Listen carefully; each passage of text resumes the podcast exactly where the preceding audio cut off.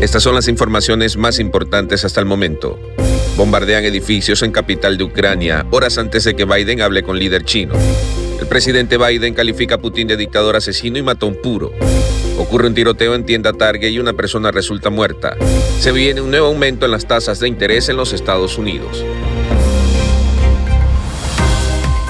Hola, ¿qué tal amigos? Bienvenidos a Mundo Now. Les saluda Alfredo Suárez. De inmediato comenzamos con las informaciones.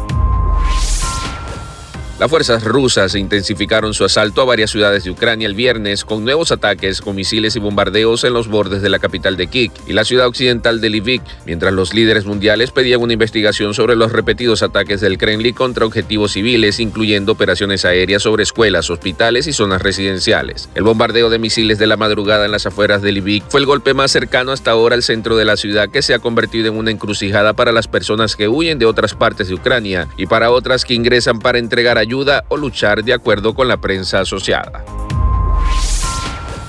Durante el almuerzo anual de amigos de Irlanda durante el día de San Patricio en el Capitolio, Biden aseguró que Putin es un dictador asesino, un matón puro que está librando una guerra inmoral contra el pueblo de Ucrania. Y horas antes, el jueves, en una reunión con Michael Martin, el jefe del gobierno de Irlanda, el mandatario de Estados Unidos también se concentró en el líder ruso y volvió a referirse a él. La brutalidad de Putin y lo que está haciendo y sus tropas están haciendo en Ucrania es simplemente inhumano.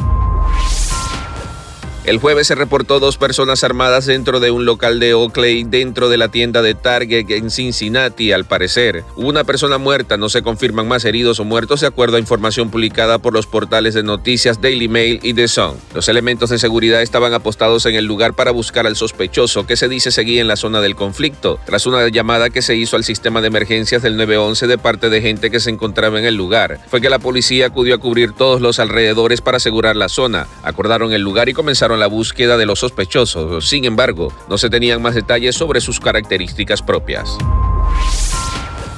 La era COVID del dinero gratis llegó a su fin después de bajar las tasas de intereses a cero en marzo del 2020 para reactivar la economía. La Reserva Federal acaba de cambiar el rumbo para pasar al modo de lucha contra la inflación. Los estadounidenses experimentarán este cambio de política a través del aumento de los costes de los préstamos. Ya no será increíblemente barato pedir una hipoteca o un préstamo para el coche y el dinero en efectivo depositado en las cuentas bancarias finalmente ganará algo, aunque no mucho.